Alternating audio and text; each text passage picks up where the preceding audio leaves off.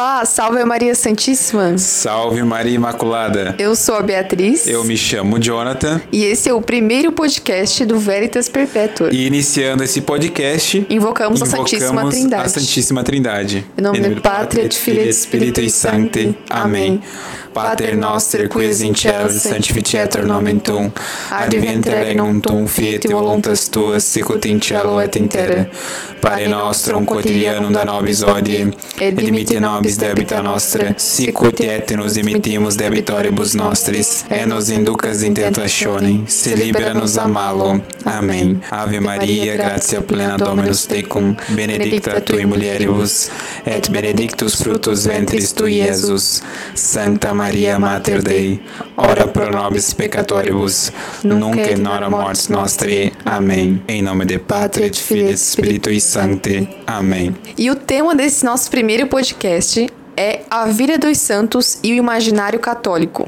Qual a importância de se ler essas obras da vida dos santos e a, nossa, e a importância cultural para o nosso imaginário. Não apenas ler a vida dos santos, mas também assistir filmes, de modo geral, conhecer qual é a história do nosso, dos nossos santos, os santos da Igreja Católica e a importância né, disso sobre o nosso imaginário, porque nós precisamos formar o nosso imaginário de uma forma católica, precisamos ter um imaginário católico para progredir na santidade. Sem esse imaginário católico, fica muito difícil. E hoje, né, nós vemos que o mundo não proporciona isso. Nós temos alguns problemas porque ao nosso redor tudo vai contrário à nossa fé. Então nós precisamos fazer esse esforço para construir em nós esse imaginário, alimentando o nosso imaginário com uma boa literatura com bons, bons filmes, uma boa música, boas imagens, obras de arte. Então significa que, realmente... que é uma restauração cultural católica. Isso, que realmente envolva o que é belo, bom e verdadeiro, lembrando-se sempre disso. E por que é tão importante ler a vida dos santos? A vida dos santos é importante, a sua leitura pela continuidade de Jesus Cristo no tempo presente. O que isso significa? Que o evangelho ele termina nos seus escritos, nos quatro evangelhos. No entanto, Jesus se manifesta nos seus santos através dos, das décadas, dos séculos. Então, ler a vida dos santos nos aproxima mais de Cristo. Por quê? Porque no Evangelho nós estamos vendo Jesus e Jesus é Deus. Então, às vezes, parece muito distante as obras que Jesus faz de nós. E quando nós lemos a vida dos santos, nós, estamos, nós não estamos vendo apenas a obra do santo, mas a própria obra de Cristo nele. Então nós estamos vendo a continuidade de Jesus Cristo. Isso é uma forma de nós nos inspirarmos, porque quando nós olhamos a vida de nosso Senhor, nós podemos pensar que aquilo é muito difícil, porque nosso Senhor era Deus. Então, ele não podia pecar, mas nós pecamos. Então, parece que é impossível para nós, porque nós não somos deuses. Mas quando nós olhamos a vida dos santos e vemos que eles eram homens como nós, porém santos, nós vemos que isso é possível, porque antes de serem santos, eles são homens. Então, nós vemos que a santidade também é para nós, é para todos nós. E é claro, eles foram santos não por si mesmos, mas pela graça de Deus. Exatamente. Isso é evidente quando a gente conhece a história dos santos. Tudo que eles fizeram parece coisas extraordinárias e sobrenaturais, e de fato é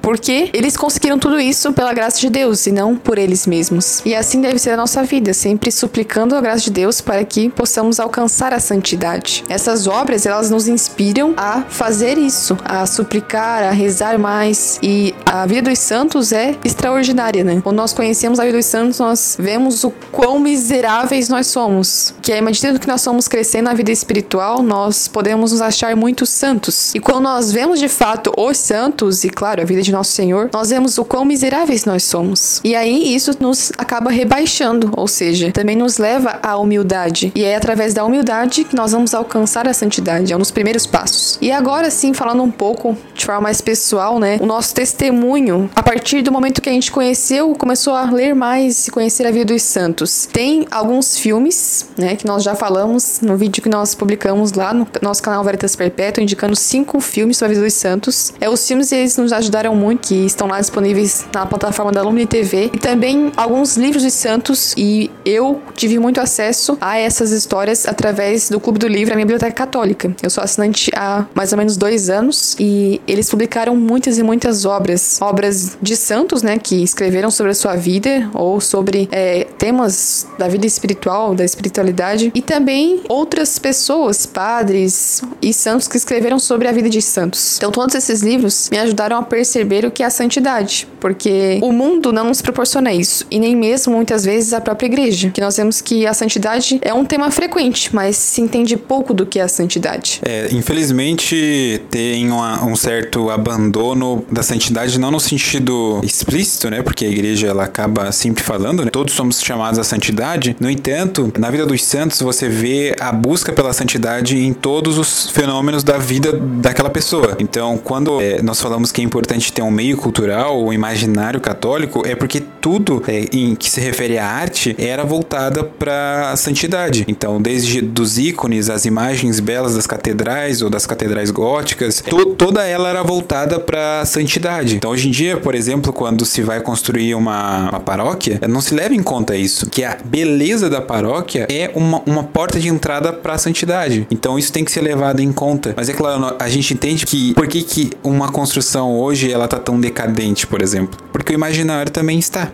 Ela é resultado do imaginário decadente. Então, se a gente olhar, por exemplo, para Santa Teresina Menina Jesus, no ambiente que ela nasceu, apesar de ser uma França pós-revolucionária, era ainda um ambiente, apesar de todos os problemas da França da época, era um ambiente ainda que tinha uma cultura católica muito forte. Então, as famílias eram numerosas, o ambiente, a literatura, é, até os centros católicos que existiam ali na época, tem a história de uma família, o senhor Martin, ele vivia em um ambiente de clube dos homens católicos. então, imagina, quer dizer, tudo ali naquela época era, propício. era propício, tinha uma certa fertilidade para a existência de santos. Então, apesar de hoje a gente ser chamado à santidade e ter muita propaganda, entre aspas, sobre isso, não se existe um, meio necessário que exista um campo para é, ser fertilizado e para ali a gente possa plantar. Ou seja, pode ter santos como Santo Antão, que nasceu no meio do deserto? Sim, pode, mas seria muito mais é, fácil se a gente tivesse um local adequado, um ambiente propício que isso acontecesse. Então, é muito difícil, principalmente às vezes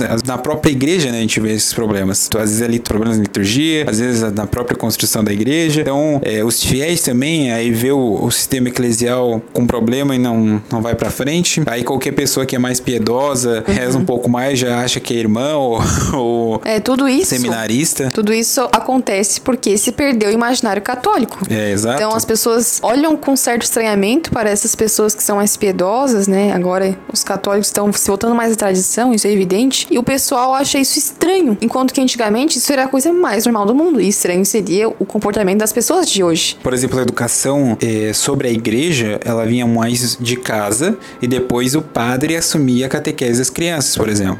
É, então. Isso era o uh, normal, né? Quando a gente lê a história dos santos, nós vemos que eles tinham realmente uma educação católica dentro de, dentro de casa. Tanto a história de Santa Teresinha, né, com a família Martão, Santa José e São Luís, que sempre educaram as suas filhas para a santidade. Tanto também a história de Santa Catarina de Sena, Santa Gema Galgani. Elas tiveram pais maravilhosos que realmente compreendiam o que era necessário fazer para criar pessoas católicas e tinham a consciência do que era santidade. Agora, hoje, nós vemos que não se tem mais uma educação católica dentro de casa, e isso é muito problemático, porque as crianças também são colocadas na catequese e lá elas não têm também uma educação verdadeiramente católica, como se vê muitas vezes. Então, aonde há essa formação católica? Nós que precisamos buscar. Nós podemos buscar isso através da doutrina católica, lendo o catecismo, mas muito do que a gente aprende é lendo a vida dos santos, porque ali há o testemunho vivo. A doutrina, ela é importante, ela é extremamente necessária, nós não podemos desprezar isso. Mas ler a vida dos santos é importante para a formação desse imaginário católico, que sem o qual nós não conseguimos compreender verdadeiramente o que é a santidade. É através do testemunho vivo que nós compreendemos o que é. Por isso que a conversão de muitas pessoas se dá através do exemplo de outras pessoas, sejam vivos ou mortos. Né? Muitas vezes são de pessoas mortas, como os santos, que estão mortos né, para este mundo, mas que estão vivos, muito vivos lá no céu e que são capazes de interceder por nós. Isso, almas imortais, né? Almas imortais que estão no céu. Então, isso que nós rezamos no credo, né? Comunhão dos santos, é porque eles podem de fato interceder por nós. Não que nós estamos idolatrando o santo. Tem algum protestante escutando aqui que essa dúvida tem que ser sanada. Eles estão, é, nós estamos em comunhão com os santos. Por isso que nós pedimos a eles, pedimos que eles possam rogar por nós a nosso Senhor Jesus Cristo, porque eles têm mais mérito do que nós, entende? Entende e nós não. Então, se você é, percebe que um pastor reza por você, ele está intercedendo por você, ele tem mais mérito por, com Deus do que você. Por que isso? Você não sabe, eu também não sei. Deus tem certas preferências, tem certa preferência por algumas pessoas. Significa que eles conseguem interceder melhor por nós. E nós fazemos isso com os santos. Então, há um amálgama de santos, vários santos na igreja, inumeráveis são os, a vida deles. É, os santos, eles fazem parte da igreja triunfante. Já estão no céu. Então, eles estão mais próximos de Deus do que nós aqui na terra. Então, é por isso que nós pedimos a intercessão dos santos. E é claro, devemos pedir sobre a intercessão da Virgem Santíssima, que é a mais santa entre todos os santos. E é também de extrema necessidade nós lermos é, livros que falem sobre Nossa Senhora. Por exemplo, o livro Glórias de Maria, de Santo Afonso Maria de Ligório. É um livro excelente que fala sobre cada uma das virtudes de Nossa Senhora. E compreendendo quais são essas virtudes, nós compreendemos também o que nós precisamos fazer para alcançar a santidade. Claro, o nosso exemplo maior é nosso Senhor Jesus Cristo, mas precisamos entender também que quando olhamos para Nossa Senhora e todos os santos, estamos também olhando para nosso Senhor, porque o que eles fizeram é o que Cristo fez. Porém, como já disse aqui, quando olhamos para os santos que foram homens como nós, nós também acreditamos que a santidade é possível para nós. Porque antes, muitos santos, né, como Santo Agostinho, antes de eles serem santos, serem perfeitos, eles foram pecadores. E aí, quando nós olhamos para a nossa vida miserável, como somos pecadores, nós vemos que é possível. Tantos e tantos santos foram pecadores, cometeram muitos pecados de luxúria, pecados diversos e se converteram pela graça de Deus. Então, ver a vida dos santos, entender, conhecer melhor, nos permite é, acreditar na santidade. Porque, é continuidade, né? Porque hoje as pessoas não acreditam mais na santidade, acham que não é possível, ou então diminuem a santidade, né? Acham que a santidade é pouca coisa, acabam se contentando com um pouco. Com a mediocridade, Isso. com o meio. E também há, há algo interessante porque nosso Senhor Jesus Cristo, ele pede que nós, nós temos que ser santos, porque Deus Pai é santo. Então, se Cristo pede isso para nós, então quer dizer que existe uma resposta. Há uma santidade. Então, não é algo, ah, ele falou por analogia. Não, existe existe uma santidade, existe uma continuidade que Cristo falou. E é muito interessante isso, porque nós vemos isso exatamente na igreja. Santos como continuidade. E a história deles, porque o interessante é porque são histórias, às vezes histórias universais, como a conversão de Santo Agostinho. Então muitas pessoas têm problemas próximos, iguais, semelhantes a Santo Agostinho, claro que igual nunca vai ser, mas semelhantes. Acaba que nessa história ele se encontra em um processo de conversão, assim como a própria pessoa que está lendo.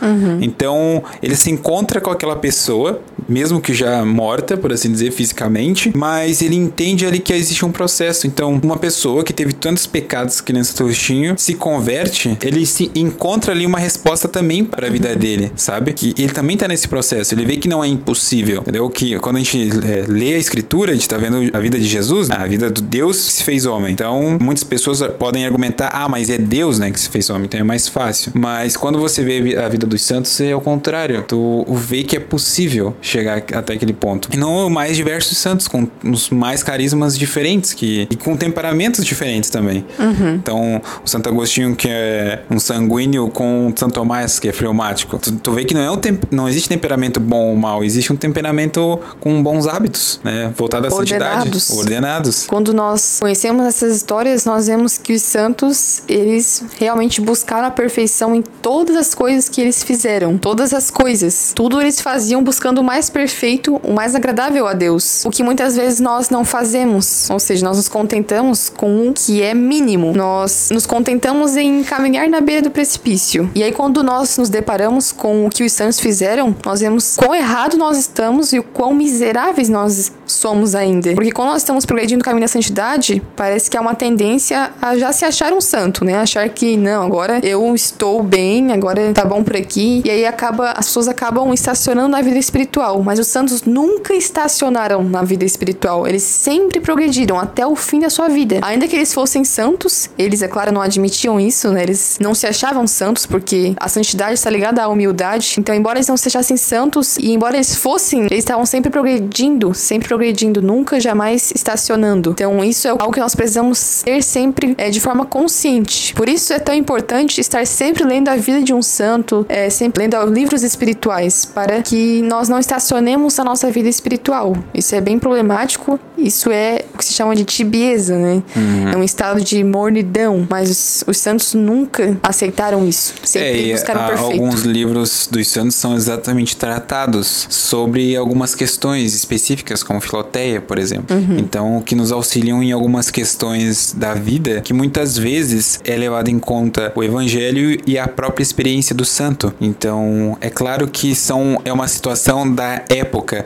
mas que é muito aplicável no nosso contexto ainda. É muito interessante porque no Filoteia existem várias questões, é, capítulos bem curtos, mas muito específicos. Esse livro que São Francisco de Sales escreveu. Então, muito da vida dele dando uma resposta a várias questões. Isso é, é, é, nos auxilia bastante. É, esse foi um dos livros mais importantes para a minha caminhada espiritual. Porque ele, de fato, como se fosse um manual da santidade. Ele escreve para Filoteia, que é a alma devota. É a alma que está procurando aumentar a devoção. Então, ele dá vários, vários conselhos que são muito importantes. E importantes principalmente para a alma tíbia. Então, todos esses conselhos nos ajudam muito. Né? Os conselhos dos santos. E às vezes a gente lê uma história de um santo, ali não há um conselho, né? porque é uma biografia.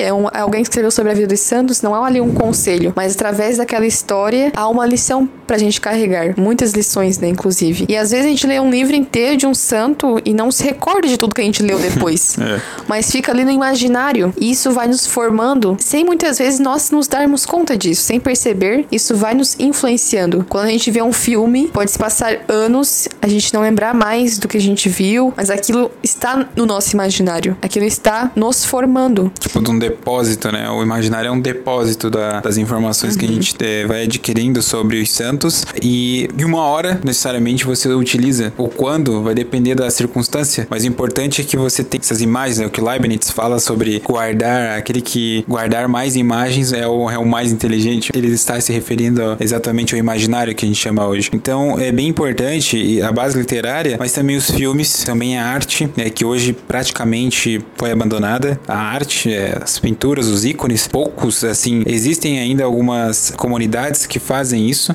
a gente tem a série do Número TV sobre uhum. os monges, que eles ainda fazem esse trabalho de realizar algumas obras, é, ícones. É, eles constroem os ícones, pintam. É, exatamente. Na, na, forma, sempre foi feito os ícones, assim, os ícones mais orientais. E isso é importante porque o ícone não transmite apenas beleza, mas também informação na beleza dele, uhum. que é algo que é diferente. Mas as imagens ocidentais também. Então, ele precisa retornar esse realismo da imagem com a santidade. Porque hoje em dia virou a imagem pela imagem só ah, uma, somente uma estátua, somente um, um, quadro, mas ele precisa estar em um contexto. Ele não é só uma imagem apenas, uhum. sabe? Ele tem que ser bonito, ele tem que ser belo. E simplesmente foi abandonado. Hoje, talvez, uma crítica à produção em massa das imagens, que simplesmente para vendas, mas ele tem que se retornar ao que sempre foi. É, porque as imagens, elas servem para nos levar a alguma coisa, que é nos levar, elevar ao alto. Por isso que muitos protestantes acabam nos criticando, acham que nós adoramos imagens não é isso.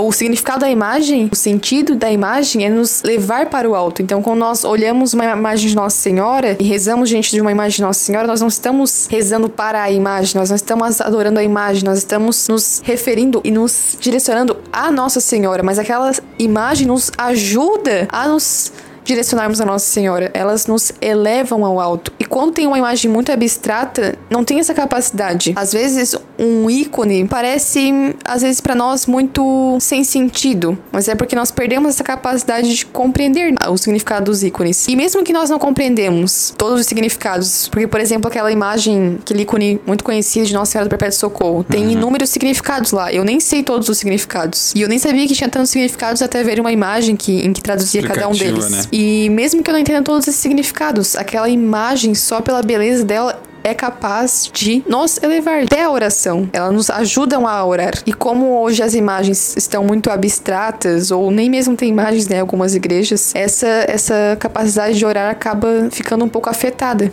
É porque tem a ver com os seus sentidos. Então a igreja, ela tinha, vamos dizer, não que ela abandonou, mas a gente está numa crise nesse, nesse sentido, porque os sentidos eles precisam ser conduzidos. No caso da imagem, são é a visão. Nós estamos olhando para algo belo. Da mesma forma, se procede com os gestos, então você não gesticula de qualquer forma, braço levantado, a gente não tá num show de rodeio. Então, as músicas também, músicas litúrgicas, músicas bem compostas, porque preste atenção, por que que tem músicas que são litúrgicas e outras não? Porque as músicas litúrgicas, elas elevam o nosso sentido ao alto, no caso a audição. Por, e não é só isso, a letra, ela está incluída na música, incluída no sentido de que ela também eleva pela letra, se você não cantar, só rezar a letra, também ela está conectada com, com isso. Uhum. Então, por exemplo, Anima Christi, por que que ela é incluída? Por causa disso, por causa da composição e da letra. Não só a letra em si e não só a composição. Então, as pessoas que ficam no Ministério de Música hoje em dia, elas esqueceram completamente isso. Às vezes nem são, ah, infelizmente, não tem uma formação adequada, ou às vezes o pároco também não ajuda, mas é, significa que tem músicas que, apesar de serem religiosas, elas não são litúrgicas. Não é toda música religiosa que é litúrgica. Então, é claro que tem uma adaptação para o contexto da região. No entanto, é, não pode esquecer da liturgia. E não é um apego farisaico à liturgia. Não é porque ela tem coisas que expressam melhor a nossa fé e tem outras que não. É o famoso let's orandi, let's credendi. O que você reza, a forma como você reza e a forma como você expressa. Então, na música, na arte, nos gestos, entendeu? É, o que nós oramos deve expressar o que nós cremos. cremos.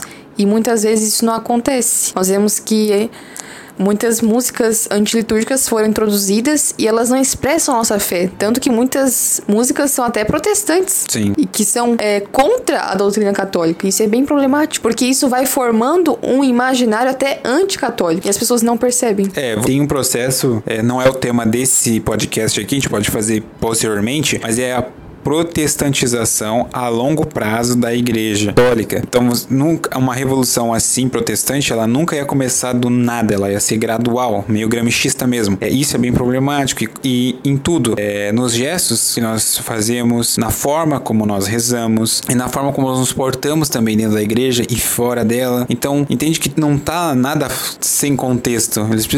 Tudo está conectado nesse sentido, uhum. tá? Então, por exemplo, instrumento musical, hoje em dia, até o violão é um instrumento agressivo. Eu gosto de violão, não é o instrumento em si, mas o local, a igreja não é feita para que se toque um violão. Muitas pessoas que estão escutando aqui vão ficar um pouco chocadas, mas quem tem um, um ouvido um pouco mais apurado com, com a música, e por isso que, por favor, escutem mais músicas litúrgicas, mais um gregoriano, assim, por exemplo. Porque ao longo prazo você vai vendo que o violão, ele é muito agressivo. Uhum. Principalmente um ambiente, uma igreja maior, assim, que tem uma cúpula maior, que tem um eco, sabe, maior. Por que, que ela tem forma desse jeito também? Porque você tem uma música mais litúrgica, ela se expande com mais facilidade. Agora com o violão que, que é agressivo, ele também se expande com maior facilidade e afeta, tá? Então, às vezes são músicas muito sentimentais, muito emotivas, que a fé não é só emoção. Então, ela tem que ter um cômputo racional também. Não é só isso, não é só a emoção, sabe? Emoção é uma coisa,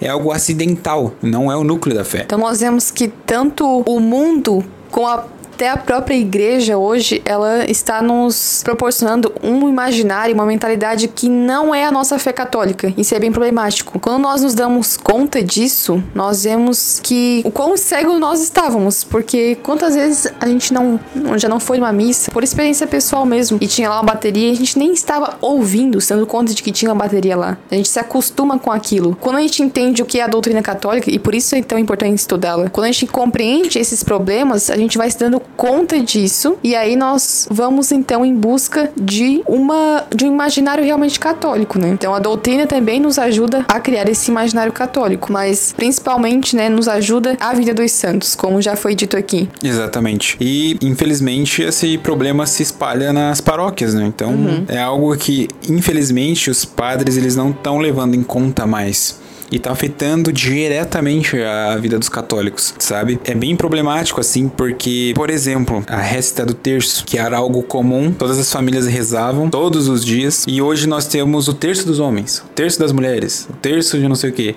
Ou seja, agora rezar o terço significa uma pastoral.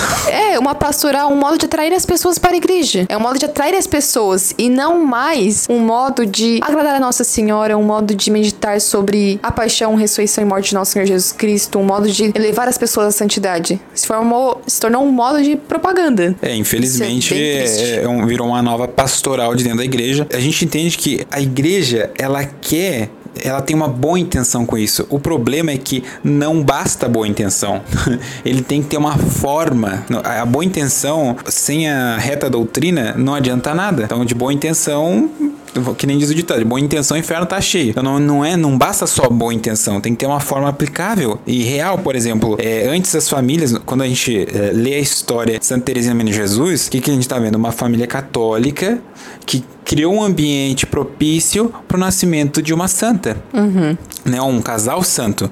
Santa Zélia e São Luís. Casa era uma igreja doméstica, doméstica ecclesia, é exatamente isso. A, a, formação da igreja começa no núcleo familiar. Uhum. Então, não, não só o Estado que começa no núcleo familiar, mas a própria igreja ali é, é um, começa no núcleo familiar. Então, às vezes os padres se exigem de uma maneira que não, eles não vão conseguir, porque é necessário que se retorne uma coisa simples, que é na família, que afeta diretamente. Então, muitas pessoas que estão nos escutando aqui, às vezes são acólitos, são ministros, etc, e servem na igreja, servem, servem, servem, servem, servem, mas a vida espiritual é pobre. É pobre.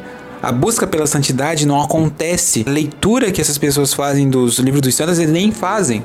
Uhum. O estudo do catecismo não tem. Ou seja, eles estão servindo de forma demasiada, mas a busca sincera pela santidade não acontece. Infelizmente, a igreja abriu as portas para que o leigo servisse, mas não trouxe junto para ele a santidade e exige dele uma santidade que não tem. Uhum. Então é muito difícil mesmo. Então é, foi algo que nós acabamos de, de fazer assim recentemente, que é uma busca mais pela santidade, uma vida mais espiritual. É claro, com o apostolado que nós temos aqui, mas nós acabamos percebendo que que as pessoas ficaram num ciclo vicioso de servir. E aí o que acontece? Isso acaba esterilizando a pessoa, porque ela fica com uma certa, com um certo medo de parar de servir e achar que tá saindo da igreja. Uhum. Mas não é assim que funciona. Senão... É, porque o, o necessário é amar a Deus em todas as coisas e nas pequenas coisas, né? Como dizia Santa Teresinha. É amar a Deus nas pequenas coisas. Então nós não precisamos fazer grandes coisas. Grandes obras. Mas fazer o que é básico, né? O importante é fazer o que é básico. Então, quando a gente lê a vida dos santos, nós vemos que eles faziam tudo de forma correta. Eles se confessavam antes de comungar, eles comungavam bem, faziam uma boa ação de graças, iam com frequência na Santa Missa, faziam o que é básico e que é o que é realmente necessário para a santidade. E hoje as pessoas estão buscando de fazer grandes coisas, mas não suprem o que é básico, ou seja, querem construir um templo sem a base. Exato, inverteu, né? Aí tu vê a vida São Padre Pio, por exemplo, dos santos. São Padre Pio. O que, que é São Padre Pio? É só um padre. É, é, ele é só um padre que confessa e reza a missa. Uhum. Hoje em dia, para você ter um padre que reze a missa e confesse, é difícil. E não só isso, né? Padre Pio também corrigia muito as pessoas. E hoje é isso falta confissão, muito. Uma confissão mesmo, né? A gente tá falando de uma confissão a melhor, a mais adequada possível. Esse é o problema, é que as pessoas, né, têm esse problema de, de respeito humano, que nós já falamos lá num vídeo no canal. Ou seja, ficam querendo agradar todo mundo, então não se tem mais uma correção severa e verdadeira Firme, e necessária. Né? Os padres não corrigem mais. E, enfim, isso é bem problemático. Exato. Isso é triste, na verdade. É, assim, ó, quando você vê eh, São Padre Pio, São Vianney também, que eles foram, foram padres. Eles fizeram o básico, mas fizeram o essencial, que é rezar a Santa Missa e confessar as pessoas na penitência. Por que que os padres hoje, eles não voltam a fazer o básico? Claro, eu não tô dizendo que são todos, tem padres que, graças a Deus, eles continuam fazendo isso corretamente, mas a maioria virou diretor de paróquia. Então, é algo que é bem problemático e a gente vê que, no mínimo que esses, que esses santos faziam, era o que era da vocação deles, que era, eles eram sacerdotes, mas eles faziam o básico, mas faziam com todo o coração, entendeu? Ali estava a busca pela santidade dele, no estado de vida que eles estavam. Santa Zélia e São Luís foram santos que se casaram. Então, é, na vocação deles, eles foram santos.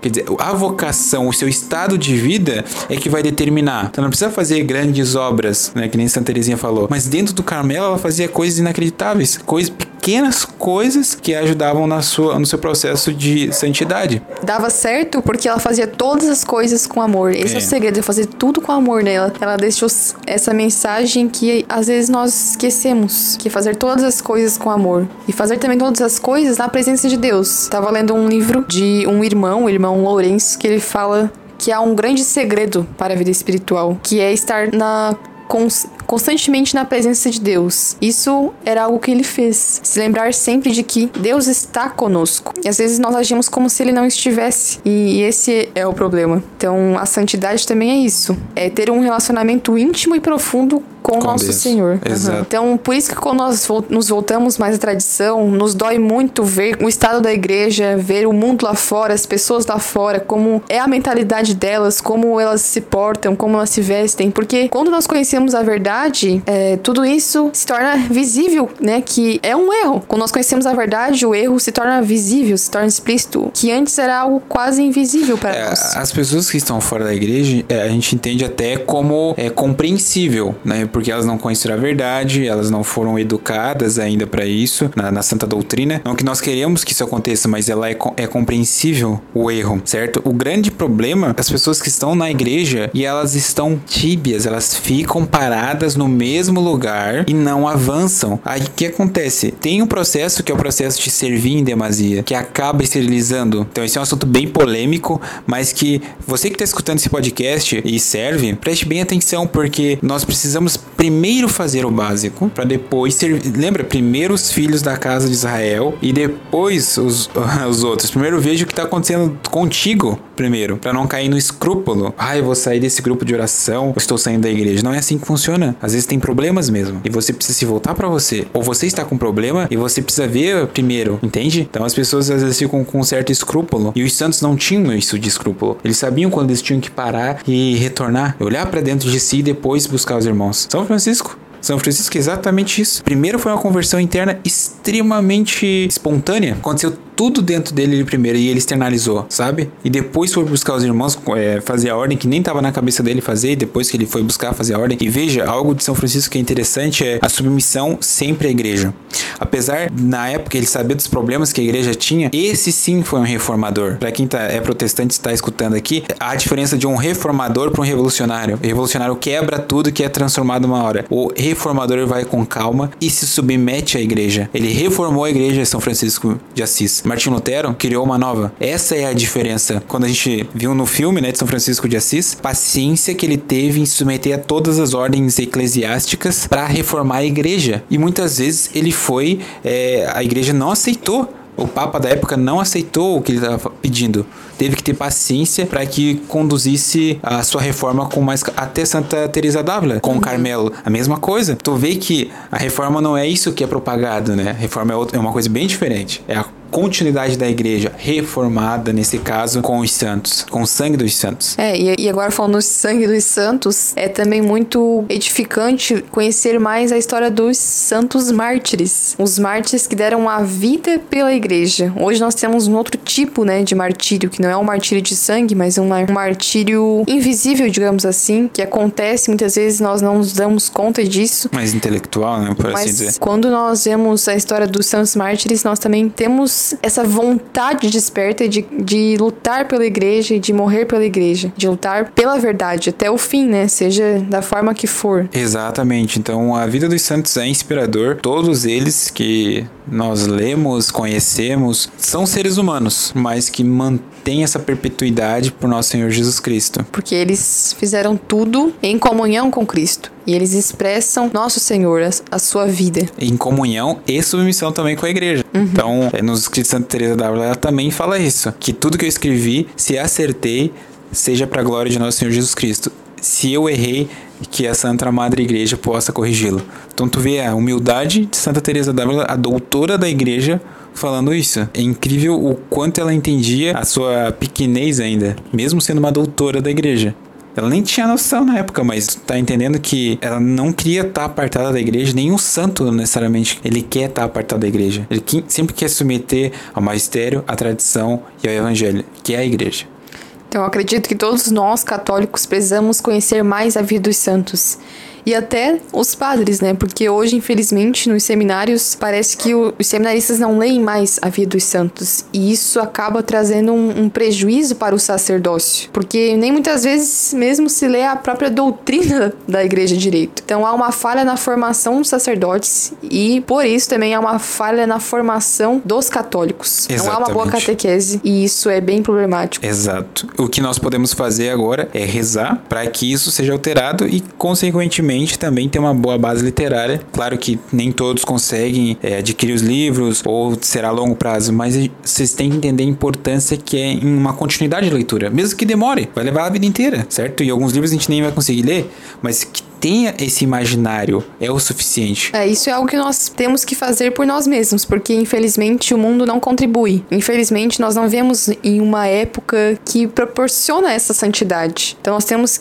lá que, que preparar o terreno. Temos é, que preparar o terreno. É, algumas pessoas elas eh, podem criticar dizendo assim, não, mas isso é muito intelectualismo, não sei o quê. Mas infelizmente, infelizmente, você precisa desse caminho. É claro que a graça de Deus pode vir a qualquer momento. Isso tem gente que tem a inteligência por meio da graça de Deus.